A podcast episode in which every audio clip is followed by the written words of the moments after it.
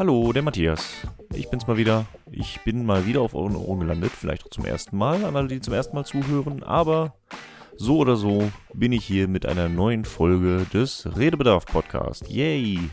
Zwar nicht mehr einzigartig vom Namen her, aber doch immer noch unerreicht, möchte ich mal ganz bescheiden meinen. Und ja, heute bin ich mal wieder auf mich allein gestellt. Heute habe ich keinen Gast bei meiner Seite. Das hat beim letzten Mal ja schon ganz gut geklappt. Und heute klappt das sicherlich noch ein bisschen besser. Die letzte scheint ja ganz gut angekommen zu sein. Mit äh, der letzten Episode über Fleabag konnte ich zumindest auch äh, einige neue Fans der Serie schaffen. Zumindest äh, habe ich von einigen paar Leuten gehört, dass sie sich äh, daraufhin die Serie angeguckt haben und sie sehr feiern. Und ich möchte ja nicht äh, irgendwie meine Meinung zu hoch halten, aber ich meine, die Emmys äh, geben mir doch ziemlich recht. Ne, letzte Woche, wie viel haben sie bekommen? Drei oder vier, beste Serie und das äh, möchte ich mal einfach so da stehen lassen. Ne? Man kann auf meine Meinung vertrauen, sogar die Emmys geben mir recht. So. Na, ich freue mich auch sehr. Übrigens, morgen gehe ich ins äh, Kino, in Anführungszeichen. In Anführungszeichen deswegen, weil ich Karten habe für Fleabag im Theater. Also die Theateraufführung von Phoebe Waller-Bridge werde ich mir morgen im Kino geben. Ich weiß auch gar nicht, ob es live oder aufgezeichnet ist oder so, aber ja, meine Liebe ist nach wie vor äh, ungebrochen zu dieser Serie. Ähm, wer sich die Folge noch nicht angehört hat, sehr gerne. Wer sich die Serie noch an, nicht angeguckt hat, bitte, bitte macht das. Äh, wie gesagt, ich werde berichten, wie das Ganze da mit Theater im Kino so lief. Ich finde das ja ein sehr spannendes Konzept. Das sollte man weiterverfolgen. Ich habe doch letztens gesehen, glaube ich, Benedict Cumberbatch als Hamlet. Ja, würde ich, würde ich mir auf jeden Fall mal angucken. Ähm, ja, aber genug zum äh, Vorgeplänkel und äh, Lob an die letzten Episoden, die natürlich allesamt super sind. Nur nochmal äh, klargestellt. Dieses Mal habe ich mal überlegt, ähm, ich habe gerade gar kein so großes, so richtig großes Thema, in Anführungszeichen. Klar gibt's noch so ein paar Sachen, über die ich sehr gerne reden möchte. Ich habe auch noch so ein, zwei Sachen in Planung, was aber vor allen Dingen mit anderen Personen zusammen geplant ist.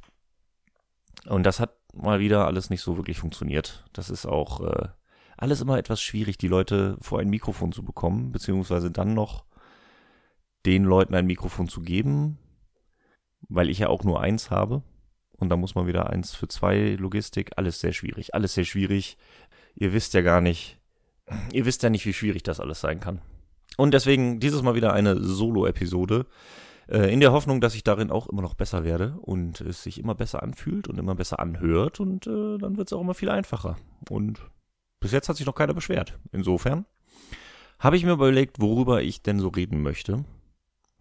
Und die grobe Überschrift, die ihr auch schon gelesen habt, weil so wird die Folge heißen, ist äh, You know what really grinds my gears.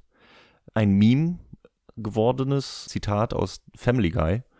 Ja, in dem Sinne habe ich mich mal überlegt, was mir so alles auf den Senkel geht. Es wird eine kleine Rant-Episode. Sorry, Dirk, ich komme dir da ein bisschen zu früh. Ähm, aber ja, es ist einfach viel, viele Kleinigkeiten, die bei mir so zusammenkommen und die einfach mal auszusprechen, die mal zusammenzufassen, das ist so die ein bisschen Überlegung, die ich hatte.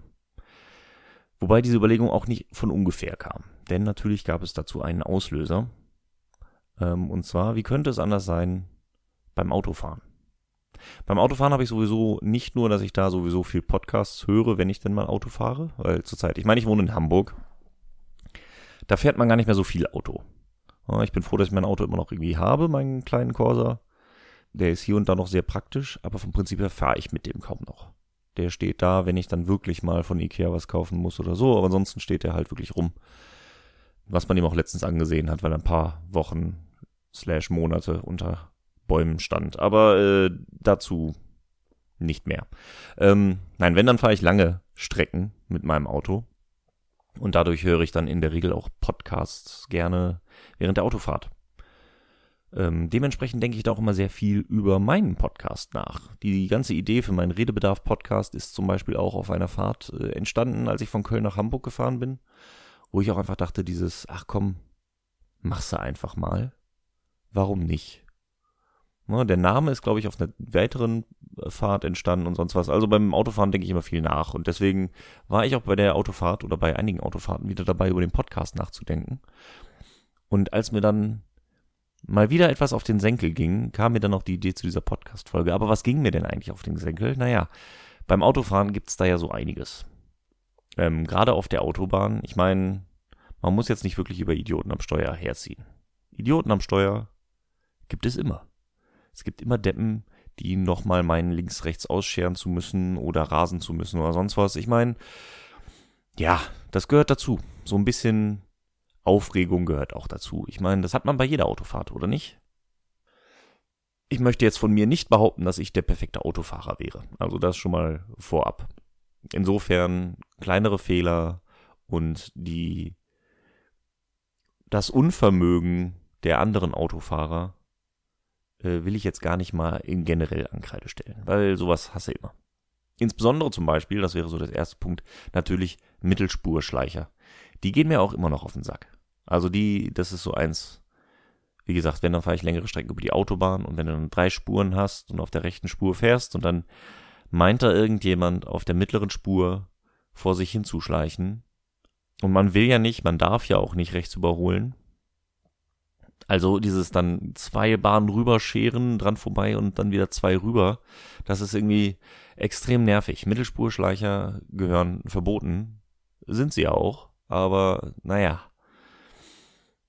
Boah, da könnte ich, könnte ich mich schon wieder aufregen. Man merkt schon, ich komme langsam in Fahrt. Nein, Mittelspurschleicher sind wirklich äh, eine gewisse Pest. Na, ich verstehe auch gar nicht, wieso Spurwechsel den meisten Leuten so schwer fallen. Oder ob sie den Gedanken haben, wenn ich jetzt auf der rechten Spur fahre, bin ich ein langsamer Autofahrer und das ist ja was Schlechtes, also bleibe ich auf der mittleren Spur, auch wenn ich da genauso schnell fahre.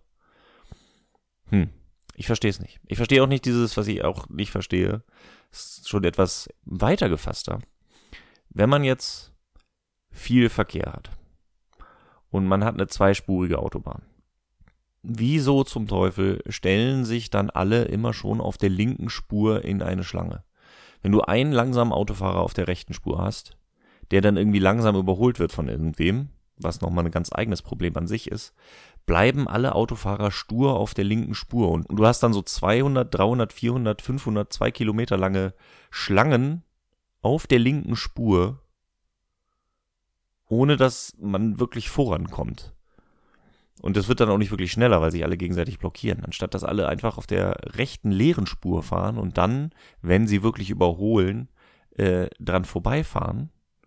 Nee, das macht ja keiner. So werden ja nicht zwei Spuren ausgefüllt. Nee, nee, wir bleiben alle schön auf der linken Spur, damit bloß keiner irgendwie vor mir überholt. Obwohl das sowieso nicht möglich wäre. Also es, in keinster Weise kommt man schneller ans Ziel, nur die Psychologie sagt einem vielleicht, Ruhe, die anderen sollen auch nicht vor mir ankommen. Und dann bleiben alle auf der linken Spur. Das macht mich kirre. Der eine Punkt, weshalb ich aber, gut, das ist alles, lass das mal alles dahingestellt. Das sind alles Sachen, die ich schon seit Jahren beobachte und da kann ich irgendwie noch so halbwegs nachvollziehen, warum sie passieren. Aber der eine Punkt, weshalb ich dann wirklich dachte, okay, da muss ich mal drüber reden, weil das ist so ein Punkt, den ich auch einfach nicht verstehe, ähm, das sind Rettungsgassen. Nicht, dass ich nicht Rettungsgassen verstehe. Versteht mich nicht falsch. Rettungsgassen sind super. Tolles Prinzip, richtig gut. Ne? Wir wollen alle, dass ein Krankenwagen schnell zum Unfallort kommt und Feuerwehr und es dann schnell weitergeht. Deswegen machen wir Platz. Rettungsgassen retten Leben. Rettungsgassen sind top. Das wissen wir doch alle. Rettungsgassen sind ja auch, äh, auch gesetzlich vorgeschrieben. Verdient jede Unterstützung für die Leute, die vielleicht nicht Auto fahren, das nochmal kurz zu erklären. Wenn du auf einer Autobahn bist und dann kommt ein Stau, dann bildest du automatisch eine Rettungsgasse. Das heißt, die linke Spur geht nach links rüber, die rechte Spur geht nach rechts rüber, dass in der Mitte Autos langfahren können. Im Zweifel halt der Rettungswagen bzw. die Feuerwehr. Bei dreispurig geht die mittlere Spur übrigens auch nach rechts rüber, weil rechts mit dem Standstreifen immer mehr Platz ist. Das ist äh, das Prinzip. Das ist nicht schwer. Es wird auch immer mehr propagiert. Ich finde das eine sehr gute Sache und man sieht es auch immer häufiger. So. Was ich aber nicht verstehe, wieso das Leute nicht machen. Also, dass man, dass man das Prinzip nicht versteht, glaube ich nicht. Das Prinzip ist ja wohl klar. Ich glaube kaum, dass es heute noch Leute gibt, die nicht dieses Prinzip kennen, es aber auch gerne mal vergessen anzuwenden. Also das erste Gedanke, wenn ein Stau kommt oder zählfließender Verkehr und es sich alles zurückstaut, ist mein erster Gedanke jetzt auch nicht unbedingt, oh, Rettungsgasse bilden. Sollte er sein, ist er aber auch nicht. Insofern verstehe ich das. Was ich aber wirklich nicht verstehe, wenn ich dann auf der linken Spur bin, okay, Stau, Rettungsgasse, und dann siehst du, wie die nächsten Autos nach links rübergehen und wirklich an den Rand gehen, um diese Rettungsgasse zu bilden. Und man sieht immer mehr, dass immer mehr Leute diese Tendenz haben, das zu machen. Wieso zum Teufel machen das dann nicht alle mit? Wieso gibt's dann einzelne Autos, die trotzdem einfach mitten auf der Spur stehen? Also das, das erschließt sich mir nicht. Ich verstehe das nicht. Weil das ist doch, also Faulheit kann das ja schlecht sein. Weil das ist ja, also das Lenkrad ein Stück nach links zu bewegen, während man vorwärts rollt. Ja. Das kann ja jetzt auch nicht sein, dass es, hm, dass man meint, dass man schneller ans Ziel kommt. Das kann es ja auch nicht sein. Also es gibt ja wirklich keinerlei Grund, nicht auch in sich einzugliedern, den anderen anzupassen, auf Seite zu gehen und Platz zu machen. Warum, warum macht man das nicht? Ich verstehe das nicht. Ich kann es ich kann's nicht nachvollziehen. Falls irgendjemand eine Erklärung für mich hat, sehr gerne. Bitte, bitte äh, haut raus. Schreibt mich an. Aber Rettungsgassen nicht mitzumachen. Also selbst wenn du das Prinzip, das ist immer so der, Punkt, den ich dann in meinem Kopf habe. Selbst wenn du das Prinzip Rettungsgasse nicht kennst und keine Ahnung hast, was eine Rettungsgasse ist und wofür sie sein sollte. Wenn du siehst, dass 20, 30 Autos vor und hinter dir nach links respektive rechts ausscheren, warum bleibst du dann mitten auf deiner Spur? Warum machst du nicht mit? Ist es dann ein, ich bin Einzelgänger, ich bin Individualist, ich, ich spiele nicht so nach dem System wie ihr alle, haha, guckt mich an. Ich weiß es nicht. Ich kann das nicht verstehen. Ich prangere dies an. Ja. Das war so der Auslöser. Das war das erste was mir einfiel oder wo mir das Ganze einfiel, darüber wollte ich mal reden. Das will ich mal rauslassen. Und warum nicht? Und ich glaube, deswegen ist auch ganz gut, dass kein anderer hier ist, weil das manche Leute wahrscheinlich gar nicht nachvollziehen können. So Kleinigkeiten, die einen aufregen. Gut, Autofahren ist jetzt wahrscheinlich noch so ein bisschen universelles Ding. Ich hoffe zumindest, dass das einige Leute nachvollziehen können, was ich hier erzähle. Ansonsten habe ich auch noch ein paar Kleinigkeiten. Ich habe dann natürlich auch hier zu Hause gesessen und drüber nachgedacht und dann sind mir ein paar Kleinigkeiten eingefallen, die mir so zu Hause äh, auch auf den Sack gehen. Zum Beispiel habe ich einen Nachbarn, der regelmäßig, ich sag mal alle zwei Tage, liegt von dem seine volle Mülltüte im Treppenhaus. Und die stinkt. Warum macht man das? Also seine Mülltüte wegpacken und an die Tür packen, damit man sie am nächsten Tag nicht vergisst. Cool, mache ich auch. Aber dann hängt die drin an der Klinke, damit ich nicht dran vorbeikomme. Ich leg doch nicht die offene Mülltüte vor die Tür, die das ganze Treppenhaus voll stinkt. Also es stinkt dann wirklich. Ich meine immerhin keine Raucher, also es ist jetzt kein, keine Asche, die ja nochmal so einen besonderen eigenen Duft hat. Und in der Regel, dadurch, dass es so häufig passiert, glaube ich jetzt auch nicht, dass da so krass vergammelte Sachen drin sind, wobei das teilweise schon in die Richtung geht, aber es stinkt halt nach Müll. Und dann hast du im Treppenhaus, wir sind hier äh, so acht Familien, acht Parteien, und dann stinkst du sieben Parteien mit deinem Müllduft voll. Wie kann man das denn machen? Warum zum Teufel? So eine Scheiße. Ja, und noch so ein paar andere Kleinigkeiten bei mir zu Hause fallen mir dann noch ein. Zum Beispiel mein Duschvorhang. Nicht, dass ich Duschvorhang generell, also mein Duschvorhang generell ist eine tolle Sache, denn ich habe mir einen sehr, sehr coolen Batman-Duschvorhang bestellt, als ich hier in diese Wohnung eingezogen bin. Äh, den mag ich sehr gern und der bereitet mir sehr viel Freude, wenn ich ihn anschaue. Das Problem bei diesem Duschvorhang ist, dass ich nicht genau weiß, wie ich damit umgehen soll das fühlt sich nicht gut an. Also generell mag ich Kabinen halt einfach lieber. Jetzt hier habe ich halt eine Badewanne, insofern brauche ich einen Duschvorhang. Das Ding ist, wenn ich dann geduscht habe, ist der feucht und nass und klebt unten an der Badewanne. In der Badewanne. Und dann habe ich das Gefühl, der wird nicht richtig trocken, weil der da so dran klebt. Aber ich kann es nicht verhindern. Weil dann muss ich, ich heb den, wenn ich ihn dann raushebe, dann läuft ja alles irgendwie, dann tropft er runter auf den Badezimmerboden und dann ist das auch scheiße. Das nervt mich.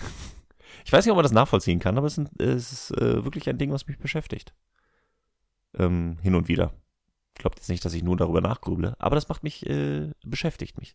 Genauso was mich auch beschäftigt, ähm, dass ich keine vernünftige Position beim Schlafen finde mit meinen Kopfkissen. Ich weiß nicht, wie andere Leute das machen. Es ist nicht so, dass ich nicht schlafe oder äh, dass mir alles weh tut beim Schlafen oder so, aber ich habe immer das Gefühl, also ich bin eigentlich ein Seitenschläfer, dass meine Kissen nicht vernünftig, also weiche Kissen habe ich, sie sind gute Kissen, denke ich. Aber wenn ich meinen Kopf drauf lege im Seitenschlaf, dann sinkt der halt ein und mein Nacken wird abgeknickt. Und wenn ich mich dann im, auf den Rücken lege, was ich auch manchmal tue, habe ich auch das Gefühl, dass mein äh, Kopf nach vorne abgeknickt wird, also der Nacken. Ist ja auch nicht gut. Dann denke ich mir, okay, dann schläfst du halt ohne Kopfkissen, aber ist ja auch bescheuert. Da hast du ja auch keine Stabilität, keine, kein Dings. Ist, liegt das jetzt daran, dass ich mein Leben lang nur schlechte Kissen hatte? Oder ist das so ein allgemeines Problem? Ich weiß es nicht. Ich habe mich sogar schon mal informiert, irgendwie gute Kissen, aber so richtig ein, einhelliges Material, klare Daten habe ich da so jetzt auch nicht gefunden. In den fünf Minuten Recherche, die ich da mal investiert habe. Ich weiß nicht, ob ihr euch noch erinnert, ich glaube vor so 15 Jahren gab es mal, hier gab es noch Teleshopping, da habe ich zumindest noch Fernsehen geguckt und Teleshopping geguckt. Da hatten die, da gab es einen Werbespot zu einem Kissen mit sechs äh, Sprungfedern artig drin. Es war eine tolle, äh, tolle neue Technologie. Äh, es bleibt immer fluffig, es bietet super viel Stabilität. Man kann mit einer Dampfwalze drüber fahren und es bleibt äh, gut. Und dann sind sie mit einer Dampfwalze über ein Daunenkissen gefahren, was explodiert ist wegen den Daunen. Und das platte Kissen, was vorher platt war, ist auch danach noch platt gewesen. Aber dieses tolle Kissen, Mensch, da ist die Dampfwalze drüber gerollt. Trotzdem war es fluffig und äh, angenehm. Und es gab, glaube ich, nie in meinem Leben einen, einen Moment, wo ich näher rangekommen bin, bei Teleshopping anzurufen. Ich habe da echt überlegt. Ich saß da wirklich und denke so, okay, Teleshopping ist doch wirklich, also wir sind uns doch alle einig, dass Teleshopping Quatsch ist. Und gerade diese Werbespots totaler Quatsch sind und das alles nepp ist. Aber da dachte ich so, ey, dieses Kissen scheint ja echt toll zu sein. Habe ich aber nie gemacht. Und jetzt wundere ich mich mein Leben lang, ob es vielleicht wert gewesen wäre, dieses Kissen zu kaufen. Hm. Tja, falls irgendjemand von euch da draußen dieses Kissen gekauft hat und mir Erfahrungsberichte geben kann, äh, haut raus. Ansonsten habe ich noch so andere Kleinigkeiten. Ich meine, das sind auch generelle Kleinigkeiten. Ich meine, ich hasse Spülen. Spülen nervt. Ähm, ich nehme es in Kauf, weil ich A, kein Geld, B, keinen Platz äh, und C, eigentlich auch nicht genug Besteck für eine Spülmaschine habe. Spülmaschine für eine alleine ist halt Schwachsinn bis du die voll hast, hast du kein Besteck mehr. Ähm, und dann stinkt das. Und das ist einfach, nee. Das heißt jetzt nicht, dass ich regelmäßig spülen würde. Weil ich spülen nicht mag, schiebe ich das sehr gerne vor mir her. Aber spülen ist halt einfach nervig. Wenn es getan ist, ist es toll. Aber davor, come on. Spülen ist scheiße. Und insbesondere ist es Besteckspülen. Ich kann Besteckspülen nicht ab. Keine Ahnung, wenn du Teller spülst, Du kannst sie abspülen, dann machst du sie einmal unter Wasser, nochmal unter Wasserhahn. Und dann sind die sauber, dann können die abtropfen, dann braucht die noch nicht mal trocknen. Aber Besteck, so viel Kleinteiliges, was du dann irgendwie auch nicht richtig aufstellen kannst, dass es abtropft. Du kannst nur irgendwie hinlegen, aber dann wird es auch nicht vernünftig trocken. Und Besteck abtrocknen ist fast so schlimm wie Besteck spülen. Und das ist nervig. Aber je länger ich das aufschiebe, desto mehr Besteck habe ich vor allen Dingen da. Das sind die Dilemma meines Lebens. Besteckspülen ist scheiße. Pizzaschneider und ähnliches zum Beispiel sind da äh, richtig kacke. Weil zwischen Klinge und Halterung hast du immer so ein Teil, wo du nicht richtig rankommst. Und man hat ja jetzt keine kleine Bürste, um da, ne? Ihr wisst schon. Richtig scheiße. Kann ich, kann ich echt nicht ab. Habe ich auch noch keine Lösung gefunden. Gut, die äh, Junggesellenlösung, die ich nun mal gefunden habe in den letzten Jahren, die halbwegs funktioniert, ist möglichst ohne Besteck zu arbeiten was halt so semi funktioniert. Aber ich sag mal so, mein Standardessen sind in der Regel Sandwiches, die ich mir mache. äh, für die ich dann auch kein Besteck brauche. Ich habe mein System raus, wie ich mir ein wunderbares Sandwich mache, ohne einmal ein Messer nehmen zu müssen. Klappt auch nicht immer, aber ja, das ist immer das Großziel. Das Großziel eines jeden Junggesellen, glaube ich, ist es, so möglichst wenig Besteck und Geschirr zu benutzen wie möglich. Das versuche ich auch weiterhin. Besteck spülen nervt. Spülen generell. Das sind so die Kleinigkeiten. Die nerven. Die nerven wirklich. Ich weiß, es sind nur Kleinigkeiten, aber ich hoffe, man kann es nachvollziehen. Und es muss auch immer ausgesprochen werden. Oder? Also, zumindest für mich. Ich muss es mal aussprechen für mich. Damit es einfach mal draußen ist. Und ähm, ich hoffe, man kann das irgendwie nachvollziehen. Ich glaube nämlich, das nächste, was ich auf meiner Liste habe, ist ein bisschen schwieriger nachzuvollziehen oder muss zumindest ein bisschen mehr erklärt werden. Denn was ich nicht mag und was mich zeitweise ziemlich nervt und aufregt, ist WhatsApp. Ich kann WhatsApp nicht ab. Und ja, das soll jetzt kein, oh, sie meinen unsere Daten und es ist eine Facebook-Firma und bla und bla. Ja, ja, das auch. Äh, aber das stört mich gar nicht so sehr. Was mich richtig nervt bei ähm, WhatsApp, also die, es ist nicht direkt WhatsApp per se, deswegen das Programm an sich nicht, sondern dieses, es könnte auch jedes andere Chatprogramm sein, was einfach massig genutzt wird. Aber WhatsApp hat so viele, ach, so viel nervigen Scheiß ja, es hilft, um Kleinigkeiten abzuklären und mal eben Leuten Nachrichten zu schicken und bla. Aber gewisse Aspekte von WhatsApp machen mich kirre. Zum einen diese Mentalität von always on, immer online sein. Wir alle wissen, dass jeder sein Handy immer bei sich hat. Und deswegen gibt's da kaum Ausreden, warum man nicht auf Nachrichten antwortet. Und es wird von einem erwartet, immer und zu jeder Zeit WhatsApp im Blick zu halten und darauf zu achten, wenn eine Nachricht kommt. Und jetzt gibt, äh, was heißt jetzt gibt's, die gibt's ja jetzt auch schon eine Weile, die blauen Haken, ja, man kann die ausschalten ähm, und so ein Kram, aber man sieht genau, oh, der war online, oh, der hat die gelesen, äh, warum antwortet der denn nicht? Und äh, bin ich dem nicht wichtig genug? Dieses, diese Erwartungshaltung, die dahinter steckt. Warum? Das ist, macht, oh, das macht mich kirre. Es wird von einem erwartet, immer erreichbar zu sein und nicht nur immer erreichbar zu sein, sondern man erwartet auch immer eine Antwort direkt zu bekommen. Man muss dann immer am besten direkt ausformuliert und was kostet das denn schon, mal eben eine Antwort runterzutippen. Ja, das, der eigentliche Akt des Tippens dauert nicht lang, aber allein in den Kopf reinzukriegen, worum es denn gerade geht und dann die Nachricht zu formulieren, gerade wenn es größere Konversationen sind, das ist, ähm, ist echt nervig. Dieses permanent, ah, ich habe dir nur eine WhatsApp geschrieben, äh, ah, warum antwortest du denn nicht? Man sieht genau, wann gelesen wurde, man sieht, wann die Nachricht übertragen wurde, uh, zwei Haken, sie ist auf jeden Fall auf seinem Handy. Wir alle wissen, dass jeder sein Handy zu jeder Zeit dabei hat, also gibt's ja keine Ausrede. Und warum antwortet er denn nicht? Hm. Boah. Dann nächster Punkt, ich meine, das ist dann der nächste Schritt, den wir auch alle haben. Bei dem, also was die generelle Abneigung angeht, können vielleicht nicht alle nachvollziehen. Aber was, denke ich, auch einige Leute nachvollziehen können, ist, was mich sehr nervt, sind WhatsApp-Gruppen. Nicht, dass ich sie nicht auch machen würde. Ich kann das nachvollziehen, woher das kommt, aber trotzdem nervt es. Also du hast dann irgendwie Gruppen, fünf WhatsApp-Gruppen mit fünf verschiedenen Personenkonstellationen, wo du dann wieder, ach, wo hat er das nochmal geschrieben? Wo hat er das nochmal gesagt? Ah, wer hat das alles mitbekommen? Ah, zur Sicherheit schreibe ich das lieber nochmal in alle Gruppen rein, damit alle wissen, was es ist. Und damit jeder nochmal, dann hast du den Effekt von Gruppen halt auch wieder ausgehebelt. Überall wird mal eben reinge... Und dann diese ganze Drang dazu, äh, irgendwelche Memes zu teilen und irgendwelche Bilder zu teilen und irgendwelche lustigen Videos zu teilen. Keine Ahnung, mir geht es meistens nur auf die Nerven. Also ich meine, sagen wir so, klar lache ich auch mal über einzelne dieser Videos oder Bilder, aber das Verhältnis, wie oft ich über eins von diesen Dingern lache, zu wie oft mich diese Dinger nerven und meinen Speicher vollmüllen und einfach nur ein hervorrufen, das steht in keinem Verhältnis. Also, Nee, aber das ist dann vor allen Dingen sind das ja auch so Leute, da kannst du dann aus den Gruppen nicht austreten, weil die Gruppen sind ja eigentlich für was anderes gedacht. Die haben ja meistens einen Zweck. Und dann, ach Gott, WhatsApp-Gruppen.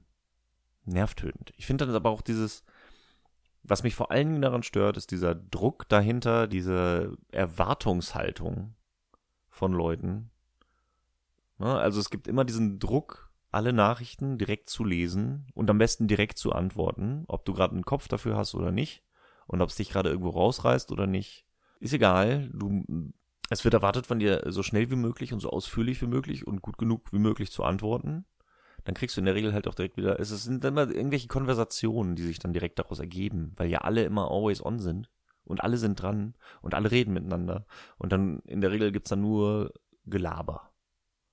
Gelaber, Gelaber und dieses Pseudo in Kontakt bleiben, was sich dadurch entwickelt. Mensch, das macht mich kirre. Pseudo in Kontakt bleiben. Ich weiß nicht, ob man das nachvollziehen kann. Mit manchen Leuten habe ich das Gefühl, ich bin in Gruppen drin und weil du nicht in diese Gruppen reinschreibst oder irgendwie unter jede Meme und jedes Bild nicht ein Smiley postest, haha, wie lustig, oder irgendeinen Kommentar packst, äh, kriegst du dann zu hören, warum meldest du dich denn nicht und von dir kommt ja auch nichts. Wobei da nur Schwachsinn ist. Also das sind ja keine Konversationen, die da stattfinden. Man redet ja nicht miteinander. Das ist nur so ein so ein Pseudo in Kontakt bleiben. Also klar, man ist immer in Kontakt, man hat jederzeit die Möglichkeit, äh, jederzeit alles zu sagen, aber so richtig zu Gesprächen kommt nicht. Ich bin da vielleicht auch so ein bisschen ähm, nochmal ein besonderer Fall, weil ich Smalltalk halt echt nicht ab kann. fällt mir schwer, sagen wir so. Smalltalk fällt mir echt schwer, dass ich das jetzt nicht irgendwie am laufenden Band und permanent bei WhatsApp ausführen möchte. Diese kleinen Konversationen, die auf WhatsApp so viel Zeit fressen. Dadurch, dass du permanent, weil du, was ich auch immer wieder sehe, ist dann, wie oft Leute dann auf ihr Handy gucken, aus diesem Druck diese ähm, Nachrichten zu beantworten. Ja, dieser Druck, diese ganzen kleinen Nachrichten immer zu beantworten, diese ganzen kleinen Aufgaben, wodurch die großen Sachen zu kurz kommen. Dadurch ist immer schwieriger, immer schwieriger für Leute, sich zu konzentrieren. Wenn ich schon mitbekomme, wie Leute es nicht schaffen, sich einen Film für zwei Stunden anzugucken, ohne einmal auf ihr Handy zu schauen. Das ist, ich kann das nicht. Das, das, boah. Da kommt's, da kommt's mir hoch.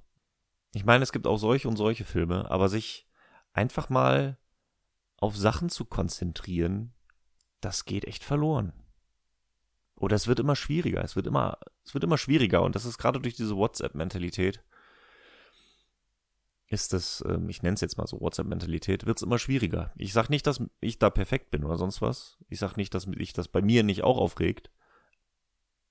Aber ich versuche da echt möglichst dran zu arbeiten, weil mich das, das macht mich kirre. Weil auch diese kleine, Kleinigkeiten rausreißen lassen, weißt du, dieses, ja, ja, ich muss da nur kurz diese Dinge abarbeiten. Gut, jetzt kommen wir zu dem nächsten Punkt, in Anführungszeichen, der ein bisschen weiter gefasst ist, weil das schon damit zusammenhängt. Es werden zu viele Kleinigkeiten. Die Kleinigkeiten werden immer schneller. Ähm, und kleine Probleme können immer schneller behandelt werden. Und dadurch hast du immer mehr das, die Mentalität, äh, ich muss ja nur erstmal die ganzen Kleinigkeiten abarbeiten, bevor ich an die größeren Probleme mich setzen kann. Oder an die größeren Aufgaben. Noch nicht mal größere Probleme. An die größeren Sachen, die man vorhat. Und so hast du dann ganz schnell dieses Bild, was ich immer wieder höre, ja, ich habe ja keine Zeit dafür, ich habe ja so viel zu tun. Ich habe ja so viel Kleinkram zu tun.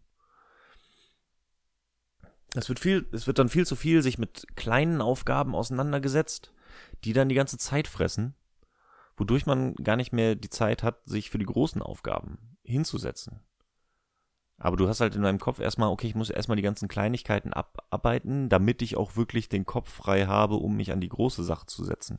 Den Kopf kriegst du aber nicht frei, wenn du permanent diesen Druck hast, auch auf neue Kleinigkeiten immer wieder zu reagieren. Ich hoffe, man kann das halbwegs nachvollziehen. Also diese ganzen kleinen Aufgaben, die die großen Sachen ähm, behindern, wodurch es nie zustande kommt.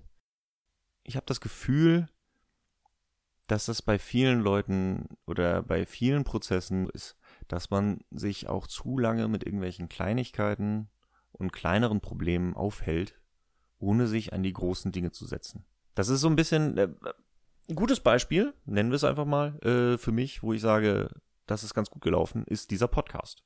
Klar gibt es da viel zu beachten. Es gibt viele Kleinigkeiten und Sachen, die mir im Kopf rumgingen, die mich lange Zeit davon abgehalten haben, diesen Podcast zu machen. Also, okay, was willst du denn wirklich erzählen?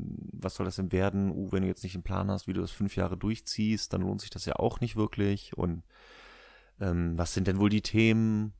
Oh, wo kannst du denn drüber reden? Und so viele Fragen, die da sind, die einen letztendlich aber nur davon abhalten, es einfach zu machen. Klar, man muss auch über gewisse Sachen nachdenken und muss man auch gewisse Sachen, Szenarien in seinem Kopf durchspielen. Man muss sich auf gewisse Sachen vorbereiten. Aber es deswegen nicht zu machen, ist halt schwierig. Ich habe mich dann halt irgendwann hingesetzt und habe gesagt, so komm, jetzt setz dich einfach mal hin und nimmst was auf. Und es hat funktioniert. Jetzt sind wir bei äh, meiner fünften Folge. Ja, und es funktioniert. Ich werde jedes Mal besser und das ist das, das ist das Ding, was viele halt auch irgendwie aus den Augen verlieren. Äh, Learning by doing.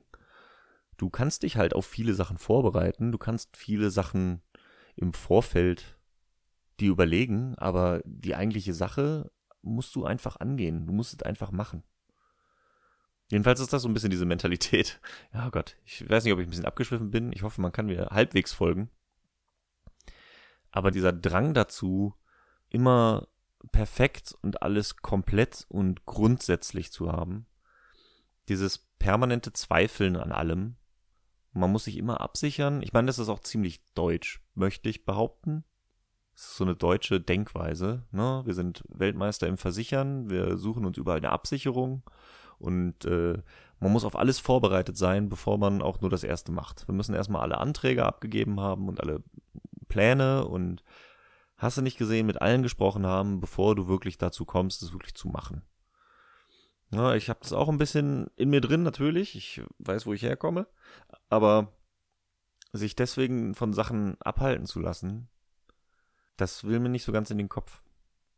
Wir sind aber auch, ist auch so eine Generationsfrage, glaube ich, mittlerweile.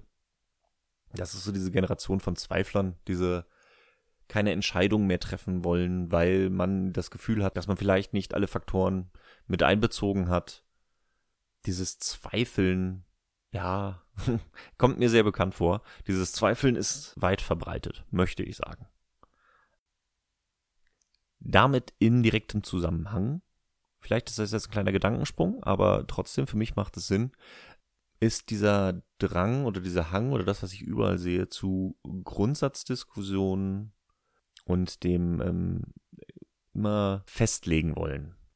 Ja, es ist dadurch, dass du immer an allem zweifelst und irgendwie so weitermachst und nur Sachen anfängst, wenn du sie wirklich komplett durchdacht hast, weil sonst kriegst du sie um die Ohren. Sonst wird's dir vorgeworfen. Es, es muss komplett durchdacht sein, weil sonst lohnt es sich gar nicht überhaupt damit anzufangen. Und das ist wirklich der Punkt, der mich am meisten aufregt in letzter Zeit. Das ist auch wahrscheinlich das heikelste Thema und ich will jetzt gar nicht groß in irgendeine Richtung, aber allein aus meiner persönlichen Beobachtung, nehmen wir mal die persönlichere Seite, ist, ähm, nervt es mich nicht ganz so sehr. Na gut, ich bin, hm, sagen wir so, wo es mich persönlich ein bisschen mehr aufregt, ist es, wenn es ums Fleischessen geht. Es klingt total bescheuert und eigentlich, wenn man drüber nachdenkt, ist es halt auch total bescheuert. Deswegen regt mich das halt auch so auf. Ich würde von mir selber nicht sagen, dass ich ein Vegetarier bin. Ich bin kein Vegetarier. Ich esse hin und wieder auch Fleisch und ich esse auch noch Fisch. Ähm, so. Aber darum geht's gar nicht. Sondern ich habe für mich irgendwann gesagt, ich möchte meinen Fleischkonsum reduzieren. Ich finde das eine gute Sache, weniger Fleisch zu essen. Also habe ich angefangen, mich selber runter zu äh, erziehen. Ich habe mir selber ein Kontingent gegeben, wie oft ich Fleisch im Monat essen kann, und das Kontingent ist nach und nach immer kleiner geworden, ohne dass es mich stört. Ich empfinde das nicht als Einschränkung. So esse ich aber in der Regel vegetarisch. Also dadurch hat sich das ergeben. Das Ding ist, es kommt monatelang vor, dass ich kein Fleisch esse. Und dann kommt es wieder vor, dass ich vielleicht eine Woche lang dreimal Fleisch esse. So oder so. Das Ding ist nur, das ist nicht das Problem, darum soll es nicht gehen, das nur zur Einleitung. Das Problem daran ist nur, dass die Leute das irgendwie nicht nachvollziehen können.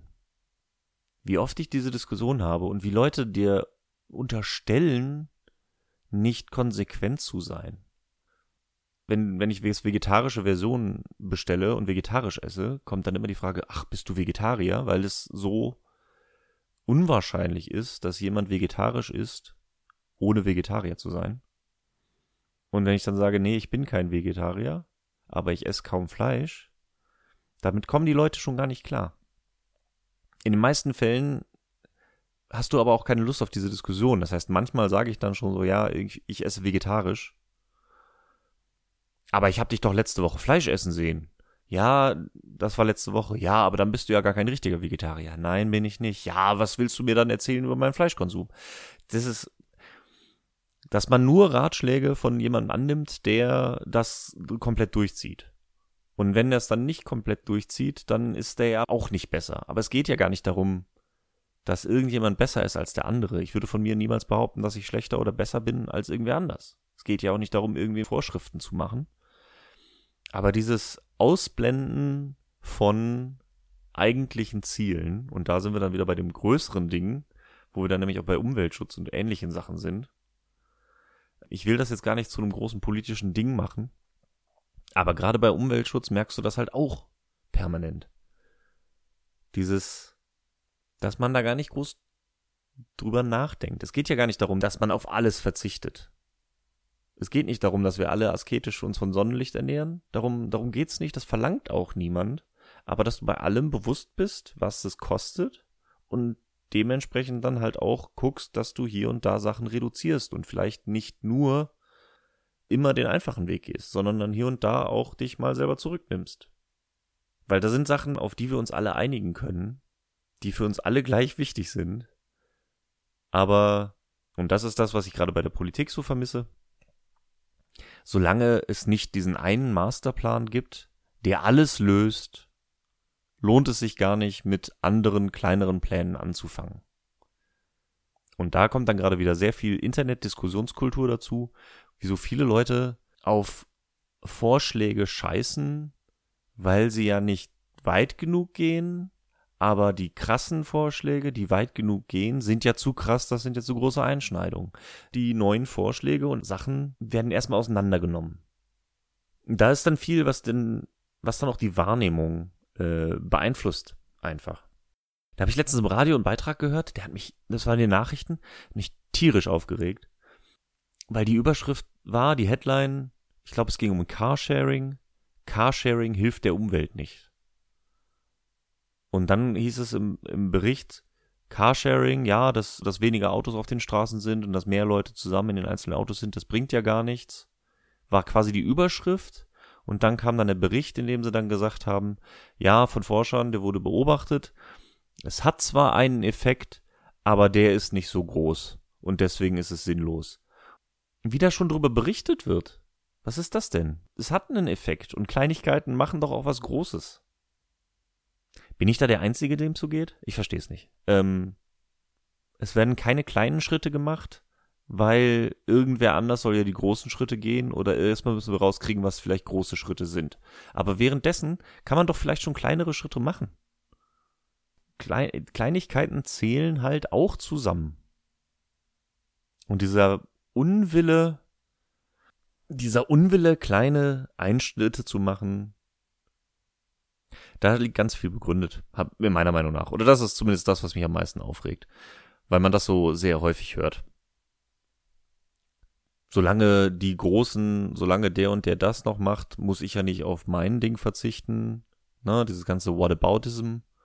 Wenn die das machen, dann äh, muss ich es ja nicht machen. Da geht's gar nicht darum, ob die kleinen Schritte nicht vielleicht was Gutes sind, ob sie nicht generell was Gutes sind, sondern wird direkt geguckt, ob das denn im Grundsatz überhaupt einen Ausschlag gibt und ob das überhaupt und muss ich denn und hasse nicht gesehen. Und da wird so viel diskutiert und so viel mehr Arbeit in drüber diskutieren und drüber nachdenken gesteckt, als in das, worum es eigentlich gehen sollte. Das macht mich wahnsinnig. Das regt mich auf. That really grinds my gears. Ja.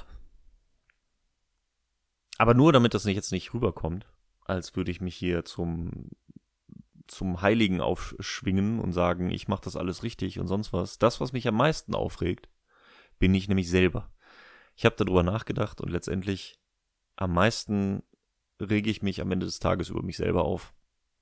Dass mir das vieles davon auch selber klar ist, ich trotzdem bei mir ja auch selber diese Dinge auch selber entdecke. Auch ich fuck mich teilweise darüber ab, wenn ich keine Antwort über WhatsApp bekomme.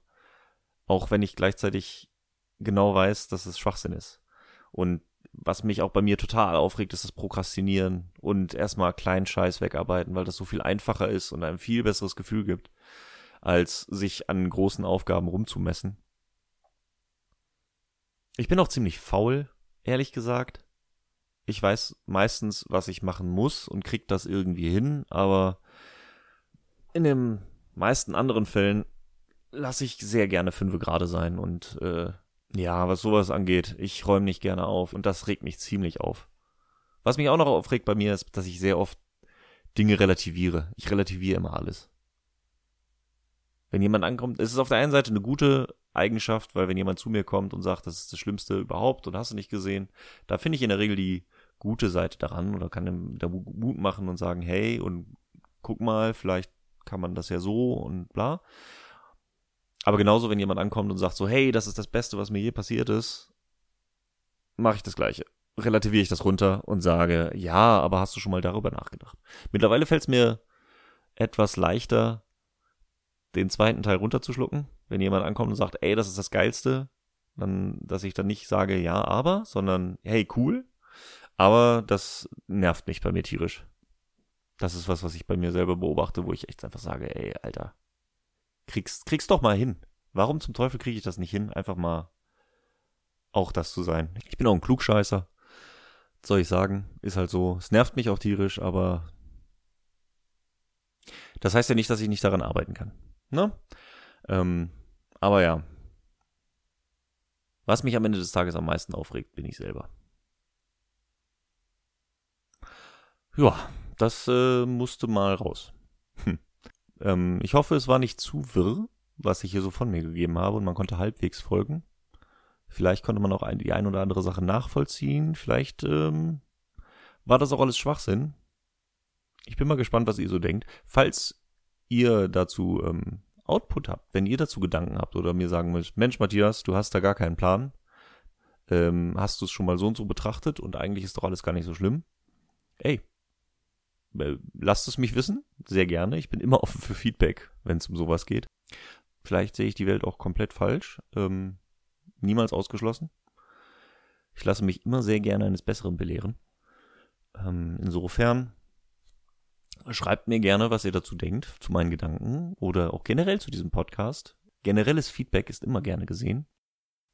So viel dazu. Ich, ich habe mal rausgelassen, fühlt sich ganz gut an so eine Rant-Episode. Dirk, falls du das hier hörst, ähm, kann ich sehr empfehlen. Ich bin sehr gespannt auf deine. Was du so rauslassen wirst, was du so vom Ablagestapel lassen wirst. Mensch, den äh, Wortwitz schenke ich dir.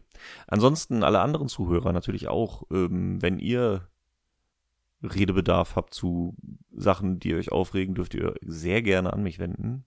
Ähm, vielleicht nicht über WhatsApp, aber schreibt mir gerne eine E-Mail ähm, redebedarfpodcast.gmx.de kann man mich per E-Mail erreichen. Ansonsten, wenn es dann doch etwas kürzer sein soll, erreicht ihr mich über Twitter at mad-tiers. Das wäre es dann auch wieder von meiner Seite. Ich glaube, ich habe erstmal wieder alles rausgelassen. Mir ein bisschen Luft in der Brust gemacht, ein bisschen Druck abgelassen und im Zweifel, muss ich sagen, hilft es immer, drüber zu reden. Und sei es nur in ein Mikrofon in die Stille der Wohnung hinein. Wir hören uns in einem Monat wieder, wenn ich wieder Redebedarf habe zu einem anderen Thema. In diesem Sinne wünsche ich euch einen schönen Oktober und bis zum nächsten Mal. Bis dann.